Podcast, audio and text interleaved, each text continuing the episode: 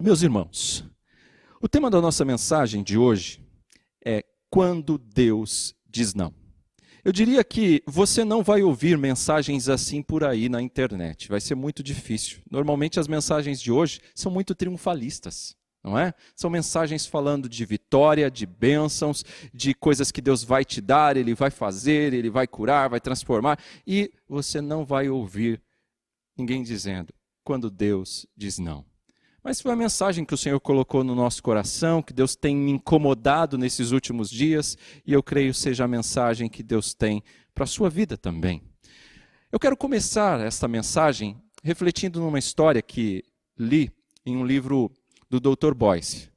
Pastor Boyce escreveu um dos livros sobre é, homens de Deus, grandes homens de Deus vivendo em tempos de crise. E ele narrou essa história e eu me lembrei quando então fui preparar esta mensagem para trazer aos irmãos. A história falava de um menino, um menino pobre, que não tinha condições de ter uma bicicleta. Seus pais não tinham condições de dar a ele uma bicicleta. E aquele menino, desejoso por ter uma bicicleta, pedia aos pais, e os pais crentes disseram a ele: Meu filho, ore, peça a Deus que no Natal ele te dê uma bicicleta. Quem sabe Deus não te dará uma bicicleta de presente. E aquele menino então foi ao fundo da sua casa e do quintal ele orava, pedindo: Papai do céu, me dá uma bicicleta de Natal. E o vizinho sempre observava aquele menino chegando no quintal e fazendo essa oração, até que enfim chegou o Natal e a bicicleta não chegou. Aquele vizinho então, querendo fazer uma gozação com o menino, disse: E então, Deus não ouviu a sua oração? Deus não respondeu a sua oração? E o menino disse: Sim. Ele respondeu. Ele disse não. Ele disse não. Meus irmãos, essa história ilustra para nós uma grande verdade. O não de Deus também é resposta, tanto quanto o sim. Às vezes nós achamos que só o sim é resposta. Repare como nos nossos comentários, às vezes até nas nossas orações, a gente só aprecia quando Deus diz sim. Parece que Deus só responde sim. E o não também é uma resposta de Deus. Às vezes nos esquecemos disso. Oh, irmãos, todos nós temos sonhos. Todos nós temos planos, projetos de vida, desejos, todos nós temos necessidades que consideramos boas e justas e nós as colocamos diante de Deus, sonhando e aguardando do Senhor a aprovação. Não é assim? É muito bom quando Deus nos atende e diz sim, é maravilhoso quando a gente lê as Escrituras e vê o profeta Elias orando ao Senhor e Deus mandando fogo do céu e queimando o sacrifício, queimando aquela lenha molhada e, que, e, e enxugando a água com aquele fogo. É maravilhoso ver Deus respondendo assim, não é? É tão bom quando Deus responde abrindo uma porta de trabalho, te dando um novo emprego depois de um longo tempo que você passou desempregado, não é bom? É ótimo. É muito bom quando Deus responde positivamente, curando uma pessoa da sua família que estava gravemente enferma entre a vida e a morte. E Deus curou. É maravilhoso. É maravilhoso quando você ouve testemunhos, e eu ouvi recentemente de, de uma família dizendo que a comida em casa já tinha acabado. Aquela foi a última refeição. E eles foram dormir depois de orar, dizendo: Deus proverá. Na manhã do dia seguinte, um grupo de missionários bateu a porta trazendo alimentos, doando àquela família que eles nem conheciam. É maravilhoso quando Deus faz estas coisas. Envia comida quando a dispensa está vazia. É maravilhoso quando Deus traz de volta aquele filho que dá trabalho, aquele filho pródigo, ele traz de volta a família da fé. É maravilhoso quando Deus faz todas estas coisas, não é? Quando Deus restaura um casamento que estava prestes a terminar. Deus restaura uma família. Isso é precioso, meus irmãos. Mas, muitas vezes, Ele diz não. E nós não entendemos o porquê. O porquê do não de Deus. São momentos da nossa vida que nós não encontramos explicação para alguns acontecimentos. A gente pode ilustrar isso olhando para coisas do nosso dia a dia. Quer ver um exemplo muito fácil de a gente perceber isso, para ilustrar isso? Dentro de casa, na nossa família. Para aqueles que são pais, é ainda mais fácil de perceber isso no dia a dia com os filhos. Quando o seu filho pede algo e você dá, você é o melhor pai do mundo, a melhor mãe do mundo, é maravilhoso, não é? Seu filho fala, pai, eu quero jogar videogame, você dá o celular na mão dele e fala, pode jogar no meu celular. E ele fica feliz e joga a noite toda. Aí você diz para ele, é hora de dormir. Me dá aqui o celular e vamos dormir. O que, que acontece com o teu filho? Ele fecha a cara na hora. O semblante muda. Fala que é hora de dormir ele muda totalmente. Não é assim que acontece? Pois bem, meus irmãos, muitas vezes o pai e a mãe precisam falar não. E por que isso?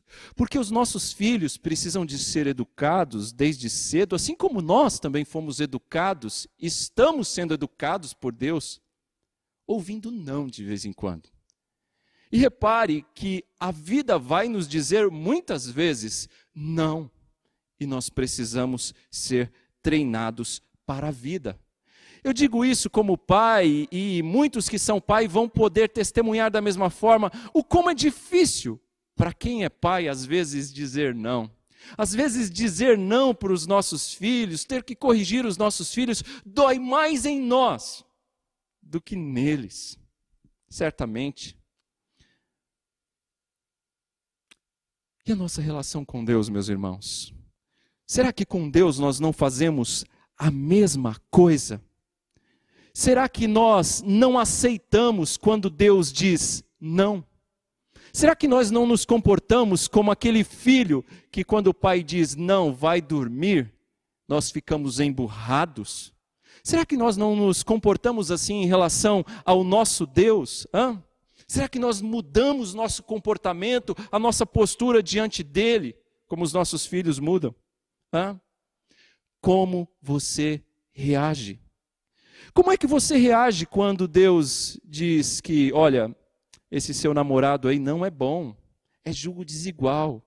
A sua namorada é julgo desigual. Aquela pessoa pela qual você está apaixonada não é boa para a sua vida, é julgo desigual. Como é que você reage? Como é que você reage quando Deus parece frustrar os seus planos? Quando Deus parece frustrar os seus sonhos e você não consegue realizá-los.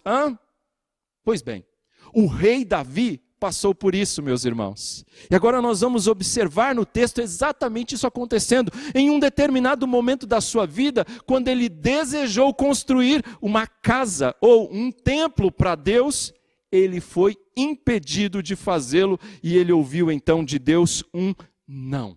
E um não muito claro. Note, preste bem atenção que os planos de Davi pareciam ser ótimos, pareciam ser ideais, mas não era aquilo que Deus tinha planejado para ele. E nós precisamos aprender uma coisa: Deus é soberano, Ele é quem manda.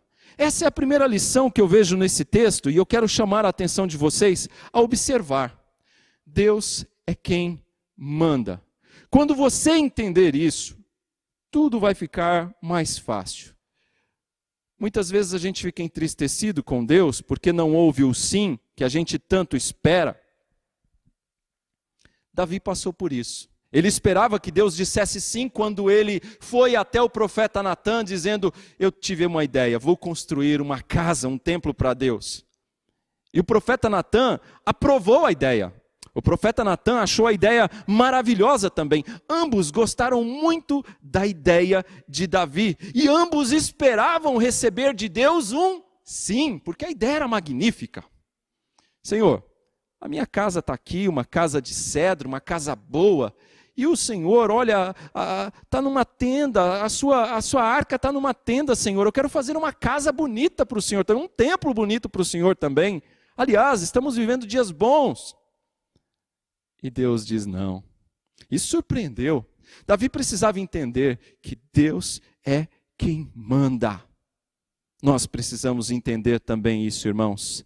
Afinal de contas, a última palavra é daquele que é soberano é do Senhor. Vamos lá. Então, Deus é quem manda. Versos 1 a 3, eu quero ler com vocês o que a palavra de Deus diz. Diz assim: Sucedeu que, habitando o rei Davi em sua própria casa, tendo-lhe o Senhor dado descanso de todos os seus inimigos em redor, disse o rei ao profeta Natã: Olha, eu moro em casa de cedros, e a arca de Deus se acha numa tenda. Disse Natã ao rei: Vai, faze tudo quanto está no teu coração, porque o Senhor é contigo. Notou? Tanto Davi quanto Natã estavam aguardando um sim de Deus. É, Natã estava tão convicto de que aquela ideia era boa, de que Deus aprovava, que ele falou: Vai, Davi, faz o que está no teu coração, porque o plano é bom. Mas aí então, no mesmo dia, à noite, o Senhor mandou o profeta Natan voltar a Davi e dizer que não, ele não iria fazer aquela construção. Veja o verso 4 e 5, diz assim: Porém, naquela mesma noite, veio a palavra do Senhor a Natã, dizendo: Vai e dize a meu servo Davi: Assim diz o Senhor: Edificar-me-ás tu casa para minha habitação? Hã? Notou? Olha só o que Deus já disse para Davi. Eu quero chamar a atenção aqui no verso 5 uma coisa. Deus chama Davi de meu servo Davi. Isso é interessante, porque Davi estava entrando ali para um seleto grupo a quem Deus chama de meu servo. Deus falou assim de Abraão chamou de meu servo. Falou assim com Moisés, ele falou assim com Josué, com Caleb e agora com Davi. Então, um seleto grupo. Ser servo de Deus é uma grande honra. Aliás, é a nossa maior honra, irmãos. É a nossa maior honra ser servo do Senhor. Aliás, quando a gente vai para o Novo Testamento, a gente vai identificar ali Judas e Tiago. Ambos eram meio-irmãos do Senhor Jesus. Hã? Eram filhos de José e de Maria. E eles escrevem uma carta que está lá na nossa, que está na nossa Bíblia. E eles começam a carta deles se identificando não como irmãos do Senhor Jesus, mas eles escrevem se identificando como servos do Senhor Jesus Cristo, porque essa é a nossa maior honra. Mas repare bem, Davi era rei de Israel, mas Deus o chama de meu servo. Deus está mostrando, Davi, quem dá a palavra final aqui sou eu. Quem manda, Davi, sou eu. Eu fui quem te tirei de lá do meio das ovelhas. Eu fui quem fiz tudo isso. Eu, Davi, é quem decido. Então, Deus é quem manda. E a gente precisa lembrar disso. O texto já começa nos ensinando essa verdade. Deus é soberano. Ele é quem decide. Agora, repare bem, meus irmãos, que o que Davi estava planejando, o que Davi estava fazendo, não era algo errado. As intenções de Davi eram as melhores possíveis, meus irmãos. Se a gente observar bem, Davi não estava sendo egoísta, Davi não estava pensando nele, Davi não estava pensando em mais riqueza para o seu reino, Davi não estava pensando em nada disso. Davi está pensando em construir um templo, uma casa onde pudesse colocar a arca do Senhor e ali prestar culto a Deus. Ou seja, a motivação de Davi era boa. O momento que Davi vivia era bom. O texto diz que ele passava por um período de paz, de tranquilidade, estava vivendo bem, tinha vencido seus amigos ou os seus inimigos, ou seja, Davi estava vivendo um momento de prosperidade. O seu relacionamento com Deus estava bom. É nesse momento que Davi vai até o profeta Natan com a ideia. Então repare que não tinha nada de errado aqui. A, a, quando nós batemos o olho no pedido de Davi, no desejo de Davi, parece que era louvável. Ele tinha cumprido com suas responsabilidades. Não é alguém que está querendo fazer algo grandioso, mas não cumpriu ainda suas responsabilidades. O plano de Davi parecia ser muito bom, ele estava vivendo um tempo de prosperidade, mas Deus tinha outros planos. Deus queria outras coisas para Davi. Não estava no radar de Deus construir o templo naquele momento. Seria em outro momento. Deus não descartou a construção, mas não seria Davi e não seria naquele momento. No futuro, quem construiria seria Salomão.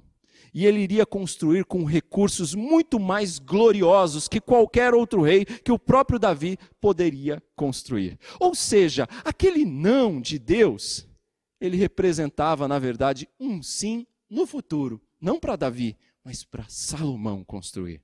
Meus irmãos, a negativa de Deus não significa que ele não se importa conosco. Não é isso. Mas sim que ele tem um propósito diferente, que ele tem um propósito maior. E aí eu quero chamar a sua atenção para que você confie nele. Confie na sabedoria dele. É possível que ele esteja dizendo não hoje, mas te direcionando para um sim depois, um sim em outra direção. Então o que fazer? Agradeça. Agradeça sempre e confie que o bem virá. Como crentes, nós precisamos lembrar daquilo que a palavra de Deus nos diz em Romanos.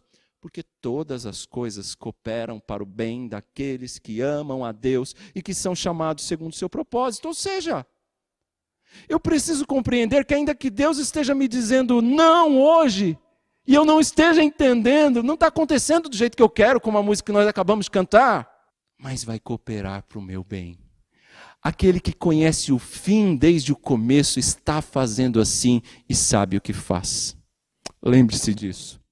Então, primeira lição que a gente aprende aqui nesse texto, já de princípio, é: Deus é quem manda. A palavra final é dele. Mas nós temos uma segunda lição aqui. O não de Deus não é falta de amor. E nós já estamos percebendo isso aqui quando eu disse que a negativa de Deus não significa que ele não se importa conosco. Nós já estamos percebendo que o não de Deus não é falta de amor. Deus amava Davi? Sim, Deus amava muito a Davi. E é por isso por amá-lo que Deus tinha planos superiores para ele. E é por isso, por amá-lo, que Deus disse não naquele momento. E é por amar a Davi, e por amar a mim, amar a vocês também. É por nos amar que Deus estava preparando o caminho para o Redentor, Jesus. É por nos amar que Deus não estava preocupado com casa Deus não estava preocupado com o templo, Deus estava preocupado com uma dinastia, um reinado eterno, de onde haveria de vir o Messias, aquele que reinará eternamente. É com isso que Deus estava preocupado. Então, o não de Deus não é falta de amor. Versos 12 e 13 diz assim: Quando teus dias se cumprirem e descansares com teus pais, então farei levantar depois de ti o teu descendente, que procederá de ti, e estabelecerei o seu reino.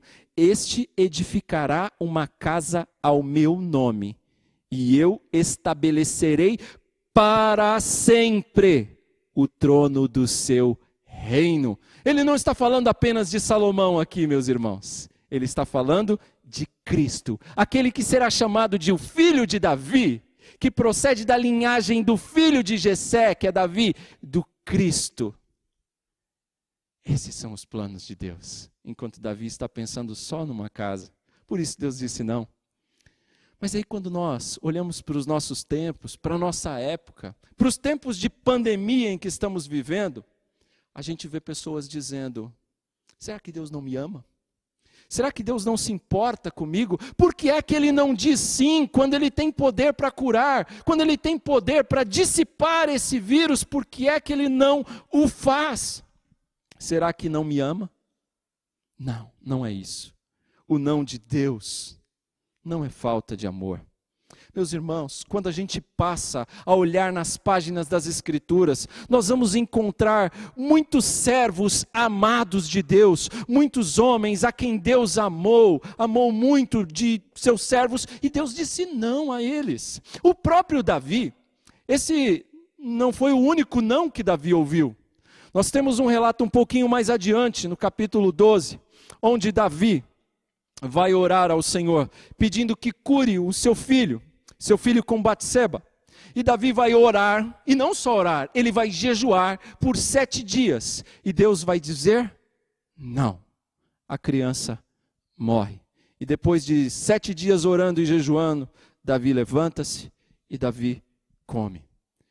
Repare, meus irmãos, não é a primeira vez e não é a única que Davi vai ouvir, não.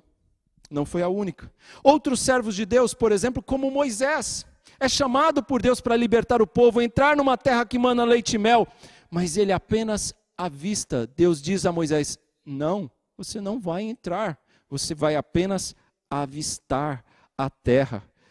Veja outros exemplos ainda. Nós temos Jó. Jó intercedia pelos seus filhos constantemente, e nós conhecemos a história de Jó e sabemos que os seus filhos todos morreram. Mas nós também conhecemos o final da história de Jó. Basta ler o capítulo 42 de Jó e você vai ver qual foi o fim da história de Jó. Mas em algum momento Jó pede pelos seus filhos, mas isso não impede que eles fossem mortos. E por que não lembrar de Paulo? Paulo, por três vezes, orou ao Senhor pedindo que lhe tirasse um espinho da carne. Não sabemos o que seja essa. Que, que seria esse espinho, que enfermidade pudesse ser essa, mas ele ouve de Deus as três vezes: Não, a minha graça te basta, porque o meu poder se aperfeiçoa na fraqueza. Pois bem, e se fôssemos lembrar ainda do exemplo de nosso Senhor Jesus Cristo? Semana passada nós relembrávamos a Páscoa e nós lembramos ali os instantes finais da vida do, do, nosso Senhor Jesus Cristo, quando ele ora ao Pai em agonia: Pai, se possível for, afasta de mim esse cálice. E o que ele ouviu do Pai foi: Não. Deus estava dizendo não ao seu próprio filho, sabe para quê? Para dizer sim para mim e para você, para vocês também. Deus estava dizendo sim para nós e não para o seu filho.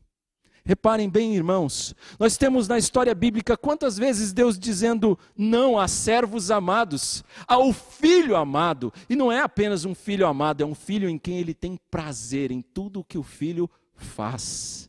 Oh, meus irmãos, meus irmãos, muitas vezes Deus vai dizer não aos nossos mais sinceros desejos e projetos. Muitas vezes Deus vai dizer não às nossas orações mais sinceras. E isso não quer dizer que Ele não nos ama. Isso também não quer dizer que você não tem que planejar. Isso não quer dizer que você não tem que sonhar, que você não tem que buscar, que você não tem que orar. Pelo contrário, você deve orar. Orar é bom. Foi o próprio Senhor Jesus quem nos ensinou, dizendo: Pedi e dar-se-vos-á, buscai e achareis, batei e abrir-se-vos-á, pois todo o que pede recebe, o que busca encontra, e a quem bate, abrir-se-lhe-á. Ou qual dentre vós é o homem que, se porventura o filho lhe pedir pão, lhe dará uma pedra? Nós lemos esse texto durante a nossa liturgia. Hã? Se você, pai, é capaz de dar boas coisas ao seu filho, que dirá o Pai eterno? Que dirá o Pai Santíssimo, o Altíssimo Deus? É capaz de dar boas coisas aos seus filhos. Sabe qual é o problema? Sabe qual é, Mel? Sabe qual é, Débora? É que muitas vezes, na qualidade de filhos de Deus, nós não pedimos o pão, nós pedimos a pedra. E Deus não dá. Nós não pedimos o peixe, nós pedimos a cobra. E Deus não dá. Hã? E mesmo quando não recebemos, Deus não está inativo. Porque se algo que nos incomoda é quando nós temos a impressão de que Deus está inativo ou em silêncio. E Deus não está. Ele está trabalhando. Ele está operando. Ele está trabalhando nas circunstâncias ou ele está trabalhando na sua vida. Ele está trabalhando. Não esqueça que essa palavra aqui, do capítulo 7 de Mateus, que nós lemos durante o culto, pedir, bater, procurar e tal, essa palavra é para crente. Ela foi dirigida aos discípulos, ela não é dirigida ao ímpio. Ou seja, quem é que faz essa oração, quem é que pede que recebe? É o cristão. Nós temos esta promessa para você, crente. Ela está no contexto do Sermão do Monte e nós vimos um pouco antes Jesus ensinando a oração do Pai Nosso. E como que a oração começa? Pai Nosso que está nos céus. Ou seja, quem é que pode chamar a Deus de Pai? Os cristãos. O crente em Jesus, aquele que recebeu a Cristo, aquele que teve um encontro com Cristo, teve a sua vida transformada por Cristo, creu nele, portanto, tem direito de ser chamado de filho de Deus. Evangelho de João 1,12. Portanto, todos aqueles que o receberam, que creram no seu nome, foi-lhes dado o direito de serem chamados de filhos de Deus. Então, para orar Pai Nosso, eu tenho que ser filho. Para pedir, bater, procurar e receber, eu tenho que ser filho. Oh, meus irmãos, Deus não dará a seus filhos o que pedem quando isso não for bom. Deus não vai nos dar o que não é bom, o que está fora da sua vontade para nós. Do mesmo jeito que você, sendo pai ou mãe, se o seu filho pedir algo que é nocivo, você não vai dar. Se seu filho pedir veneno de rato para comer, você não vai dar. Se seu filho pedir uma gilete para brincar, ele, você não vai dar, porque você sabe que isso é ruim, isso vai machucá-lo, e você não, ainda que ele esperneie, que ele chore, você não vai dar, porque isso não é bom. Deus muitas vezes faz exatamente isso conosco, não nos dá algo que pedimos. Lembro aqui das palavras de Tiago, o meu irmão do Senhor Jesus, lá no seu capítulo 4, verso 3, Tiago vai dizer que muitas vezes nós não, re não recebemos o que pedimos porque pedimos mal. Pedimos para gastar, esbanjar com os nossos próprios prazeres. Mas, quando nós pedimos o que agrada a Deus, quando nós pedimos em obediência aos seus mandamentos, nós receberemos. É o que diz na primeira carta João, no capítulo 3, verso 22. Depois você pode ler em casa. Pois bem, meus irmãos, nós podemos aprender aqui que é Deus quem manda e que o não de Deus não é falta de amor. Mas nós temos uma terceira lição aqui ainda que o texto vem nos trazer. Por que Deus diz não? Eu sei que algumas coisas eu já andei comentando, já andei falando aqui do porquê Deus diz não, mas o texto vai deixar ainda mais claro para nós ainda alguns motivos do não de Deus. Nós ainda perguntamos isso quando nós fazemos tudo certo na nossa concepção. Fizemos tudo direitinho, tudo perfeito, segui a risca, fui no manual, mas deu errado. Por quê? Por que Deus disse não quando eu fiz tudo direitinho? Eu estava esperando uma resposta positiva e veio não. Meus irmãos, por quê? Por que Deus diz não? Em alguns momentos, há respostas a esta pergunta que nós nunca descobriremos. Alisson, vai ter momentos da nossa vida que a gente vai perguntar isso e nós nunca vamos saber. Mas sabe, Dalmer, há outros tantos momentos que a gente consegue entender. E aqui está um deles. Aqui está um, um momento onde o texto nos explica algumas razões pelas quais Deus disse não. Vamos voltar ao verso 8 e 9 que nós saltamos de propósito? Olha o que ele diz: Agora, pois, assim dirás ao meu servo Davi: Assim diz o Senhor dos exércitos: Tomei-te da malhada, de detrás das ovelhas, para que fostes príncipe sobre o meu povo, sobre Israel. Eu fui contigo. Por onde quer que andaste, eliminei os teus inimigos diante de ti e fiz grande o teu nome, como só os grandes na terra o que Deus começou a mostrar aqui para Davi, o porquê do não. O primeiro motivo que Deus está mostrando aqui para Davi é que, olha, Davi, você não é tão essencial como você está pensando que é. Olha, Davi, deixa eu contar para você uma coisa aqui. Eu não vou contar o que você fez, mas eu vou contar o que eu fiz por você, Davi. Eu vou contar para você, Davi, vem cá, de onde eu te tirei. Eu quero te lembrar, Davi, de onde é que você saiu. E não, você não saiu de lá sozinho. Eu te tirei de lá, do meio das ovelhas, de detrás das ovelhas, e te fiz príncipe do povo de Israel, e te coloquei por rei, Davi. Lembram-se? Davi, o que estava fazendo quando Samuel vai ungí-lo? Estava lá pastoreando as ovelhas do seu pai Jessé. Então, Deus está mostrando para Davi que o primeiro motivo que Davi precisava aprender é que ele não era tão essencial como ele estava pensando que era. Como quem diz: Olha, Davi, peraí, eu já ensinei que quem manda sou eu, mas deixa eu te explicar que você não está com essa bola toda, não. Você não é tão essencial quanto você está pensando que é. E aqui nós precisamos já aplicar o texto a nós. Eu nunca deixo as aplicações só para o final. Né? Então vamos aplicar aqui o texto para a nossa vida. Às vezes a gente até entende intelectualmente que Deus pode fazer o que Ele quiser conosco.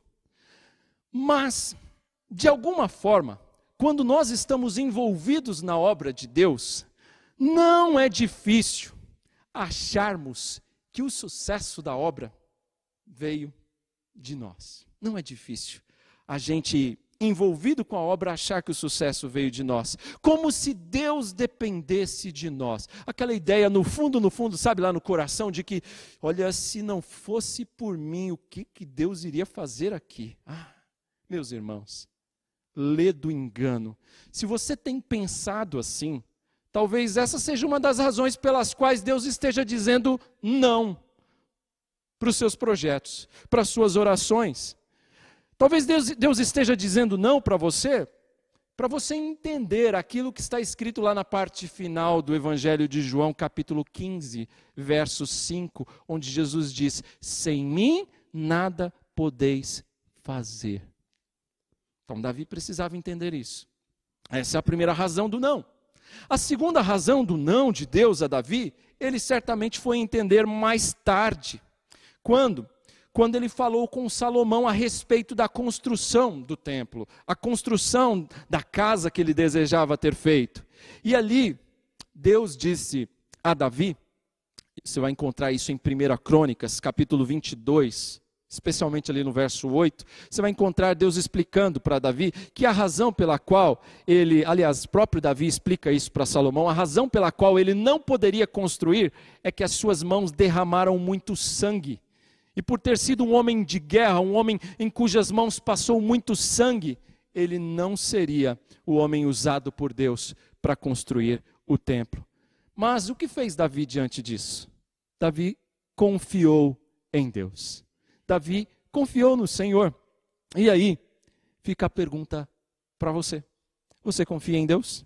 Quando ele diz não? Hã? Os padrões de Deus, irmãos, são muitas vezes difíceis de serem entendidos nessa vida. Às vezes a gente não compreende. O plano de Davi parecia perfeito. Num primeiro tempo, momento, uh, Natan disse: vai faz segundo o teu coração, mas depois Deus diz: não, não é bem assim, não padrões de Deus não são fáceis de serem compreendidos. É como o trabalho de um tapeceiro. Você já viu o trabalho de um tapeceiro? Se você colocar aí no Google fazer a pesquisa, você vai ver o trabalho de um tapeceiro, se você nunca viu um. E é impressionante quando ele está trabalhando. É um emaranhado de fios. Quando você vê do lado avesso, é aquele, aquele monte de fios. Você fala: que troço é esse? Mas quando ele vira e você vê do lado certo, é algo bonito de se ver. É um tapete com desenho, com marcas assim, milimetricamente tecidas. É bonito, é belo. A vida, meus irmãos, para nós é muitas vezes assim. Nós a enxergamos do lado errado, do lado avesso. Mas virá o dia, chegará o dia em que nós vamos enxergar do lado certo.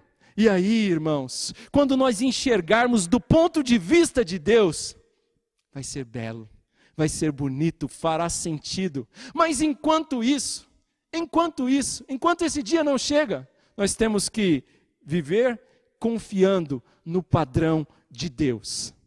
Então, veja, por que Deus disse não? Primeiro, Davi precisava entender que ele não era tão essencial como estava pensando. Segundo, suas mãos derramaram muito sangue. E terceira razão de Deus, ele tinha algo melhor para Davi. Davi está pensando numa casa, Deus está fazendo com Davi uma aliança. Neste texto, Deus está fazendo uma aliança com Davi. Deus está pensando numa dinastia. Deus está pensando em algo muito maior para Davi. Deus tinha algo melhor. E agora eu quero convidar você a olhar dos versos 10 ao 16, um pouco mais. Versos 10 ao 16. Diz assim: Preparei lugar para o meu povo, para Israel, e o plantei para que habite no seu lugar, e não mais seja perturbado, e jamais os filhos da perversidade o aflijam como dantes. Desde o dia em que mandei houvesse juízes sobre o meu povo de Israel, dar-te-ei, porém, descanso de todos os teus inimigos. Também o Senhor te faz saber que Ele, o Senhor, te fará casa. Quando teus dias se cumprirem e descansarem com seus pais, então farei levantar depois de ti o teu descendente, que procederá de ti, e estabelecerei o seu reino. Este edificará uma casa ao meu nome, e eu estabelecerei para sempre o trono do seu reino eu lhe serei por pai, e ele me será por filho. Se vier a transgredir, castigá-lo-ei com varas de homens e com açoites de filhos de homens. Mas a minha misericórdia, se não apartará dele, como a retirei de Saul, a quem tirei de diante de ti. Porém, a tua casa e o teu reino serão firmados para sempre diante de ti. Teu trono será estabelecido para sempre. Segundo todas essas palavras e conforme toda essa visão, assim falou Natã a Davi. Deus tinha um plano muito melhor para Davi. Em outras palavras, parafraseando aqui tudo que a gente acabou de ler, era como se Deus estivesse dizendo assim para Davi: Eu não quero você construindo essa casa. Não quero. Não quero que você construa um templo para mim. Ao invés disso, Davi, eu vou construir uma casa para você. Eu vou construir para você uma casa que vai ser eterna. E no futuro, quando o Rei eterno reinar sobre ela, o reinado dele vai fazer referência ao seu reino. Ele virá da linhagem de Davi. Ele será chamado de filho de Davi.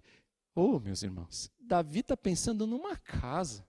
Deus está pensando num reino eterno que faria referência ao reino de Davi. Oh, muito melhor.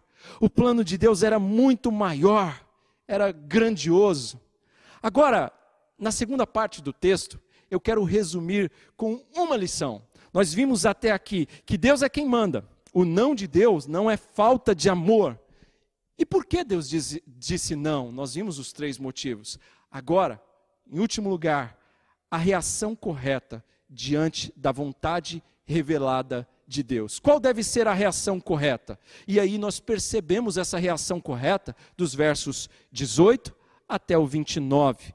Veja aí a reação correta diante da vontade revelada de Deus. Primeiro lugar, nos versos 18 a 20, Davi vai reconhecer aqui a sua indignidade diante de Deus. Olha o que ele diz. Então entrou o rei Davi na casa do Senhor. Ficou perante ele e disse: Quem sou eu, Senhor Deus? E qual é a minha casa para que me tenhas trazido até aqui? Foi isso ainda pouco aos teus olhos, Senhor Deus, de maneira que também falaste a respeito da casa de teu servo para tempos distantes. E isso é instrução para todos os homens, ó Senhor Deus. Que mais ainda te poderá dizer Davi? Pois tu conheces bem a teu servo, ó Senhor Deus. Senhor, que mais eu posso desejar? Quem sou eu? Eu não mereço nada disso. Quem sou eu? É a reação de Davi. Então, comece a perceber a reação correta diante da verdade revelada de Deus a primeira reação de Davi: Quem sou eu, Senhor? Reação de indignidade, como eu, eu não mereço. Eu, Senhor, eu não mereço tudo isso que o Senhor está fazendo. É bom demais. É como se eu estivesse pedindo um e o Senhor estivesse me dando dois. A segunda reação de Davi é louvar a Deus. Verso 21 por causa da tua palavra, e segundo o teu coração, fizeste toda esta grandeza, dando-a a conhecer a teu servo. Portanto, grandíssimo és, ó Senhor Deus, porque não há semelhante a ti, e não há outro Deus além de ti, segundo tudo que, nos, que nós mesmos temos ouvido.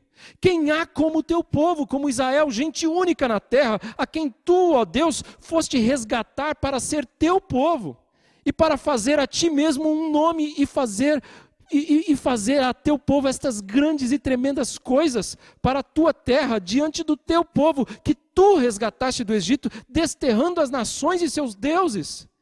estabeleceste teu povo Israel por teu povo para sempre, e tu, ó Senhor, te fizeste o teu Deus. Davi louva a Deus. Ele louva a grandeza e o poder de Deus. E depois disso, ele ora, reivindicando as promessas de Deus para si. É isso que ele faz agora a partir do verso 25. É como quem diz assim: Senhor, o Senhor disse isso, é maravilhoso demais. Agora, Senhor, faz isso mesmo. Faz porque eu desejo muito que o Senhor faça isso, porque o que o Senhor está querendo para mim, embora o Senhor me disse não lá, mas o que o Senhor está querendo para mim é muito melhor. Então, faz isso, Senhor. Honra tuas promessas para mim, cumpre tuas promessas para mim, porque elas estão demais, tão ótimas. Olha o que ele diz: Agora, pois, ó Senhor Deus, quanto a esta palavra que disseste acerca de teu servo e acerca da sua casa, confirma-a para sempre e faze como falaste seja para sempre engrandecido o teu nome, e diga-se: o Senhor dos exércitos é Deus sobre Israel, e a casa de Davi, teu servo, será estabelecida diante de ti. Pois tu, ó Senhor dos exércitos, Deus de Israel, fizeste, o teu, fizeste ao teu servo esta revelação, dizendo: Edificar-te-ei casa. Por isso o teu servo se animou para fazer esta oração.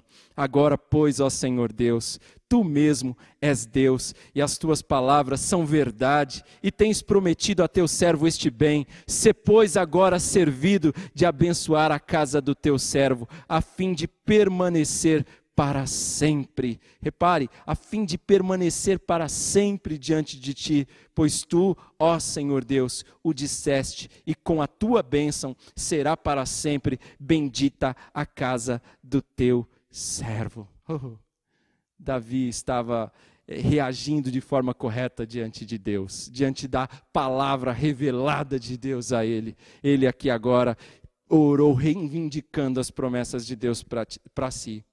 Meus irmãos, se Deus diz não a um plano seu, se Deus diz não àquele seu projeto excelente, brilhante, se Deus diz não àquela sua oração mais sincera, não é para que você seja desencorajado, não é para que você saia confuso, não é para você ficar revoltado, mas é para você se voltar para Ele. Se voltar confiando nas suas promessas reveladas nas Escrituras. Deus haverá de suprir qualquer necessidade que eu sentir, mas, não é a letra do hino que nós cantamos? Deus haverá de suprir as nossas necessidades que estão reveladas na Sua palavra, e nós podemos orar requerendo isso, essas necessidades que estão reveladas na palavra. E quais são? Deixa eu te ajudar. Deixa eu lembrar de algumas delas. Por exemplo, nós temos necessidade de perdão, não é? Temos necessidade de perdão. E o que diz a palavra de Deus a respeito disso? Se você ler lá em 1 João, capítulo 1, verso 9, você vai ver ali a palavra de Deus dizendo: Se confessarmos os nossos pecados, Ele é fiel e justo para nos perdoar os pecados e nos purificar de toda injustiça. Isso é bom, não é? que mais nós temos necessidades? Você tem necessidade de paz? O fardo está pesado aí, Débora? Hum? Jesus disse assim lá em Mateus 11, 28: Vinde a mim, todos os que estão cansados e sobrecarregados, e eu vos aliviarei. Ah, pastor, eu quero um pouco de paz. Jesus disse assim em João 14, 27: Deixo-vos a paz a minha paz vos dou, não vos la dou como o mundo a dá. Não se turbe o vosso coração, nem se atemorize. Eu lembro de Jesus dizendo lá ao centurião, ao, ao chefe do sinédrio, eu não me lembro bem agora, Jairo, capítulo 5 de Marcos. Depois você pode olhar, conferir lá na sua Bíblia onde está. Está lá no capítulo 5, Jesus diz àquele homem que estava clamando pela cura do seu filho e que já tinha até morrido, Jesus disse a ele: Não temas, crê somente. Não temas, crê somente. Que mais você tem necessidade?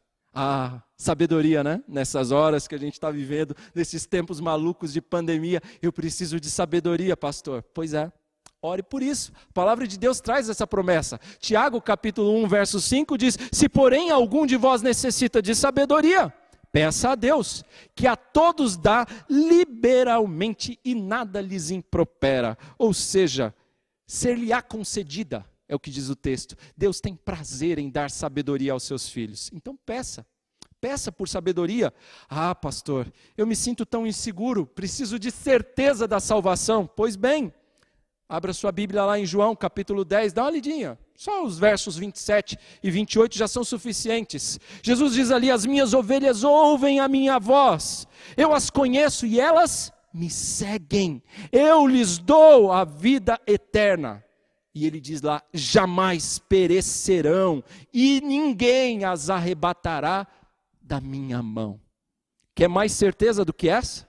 Então abra sua Bíblia em Romanos 8:1. Está escrito lá em Romanos: Agora, pois, já nenhuma condenação há para aqueles que estão em Cristo Jesus. Ah, pastor, eu acho que eu não vou chegar até o fim. Eu tô preciso perseverar. Abra então em Filipenses 1:6. E ali a palavra de Deus nos diz: Estou plenamente certo de que aquele que começou a boa obra em vós há de completá-la até ao dia de Cristo Jesus. Aquele que começou a boa obra, ele não vai deixar pela metade, ele vai cumprir. Que mais que você precisa? Quais são as outras necessidades que estão na palavra de Deus e você pode orar segundo a palavra revelada Quais são as outras necessidades? Se por acaso esquecemos alguma, vai lá em Filipenses 4, verso 19: O meu Deus, segundo a sua riqueza, há de suprir em Cristo Jesus cada uma das vossas necessidades. Ou seja, não há nenhuma necessidade da sua vida, seja ela pequena ou seja ela grande, que Deus não seja poderoso bastante para suprir. Não há nenhuma necessidade da nossa vida que não esteja coberta pela palavra revelada de Deus, que esteja nas, nas Escrituras. Não vem me dizer que carro zero é necessidade, não, que não é, tá? Estou falando de necessidade. Não vem me dizer que apartamento novo de 100 metros quadrados é necessidade, que não é também, tá?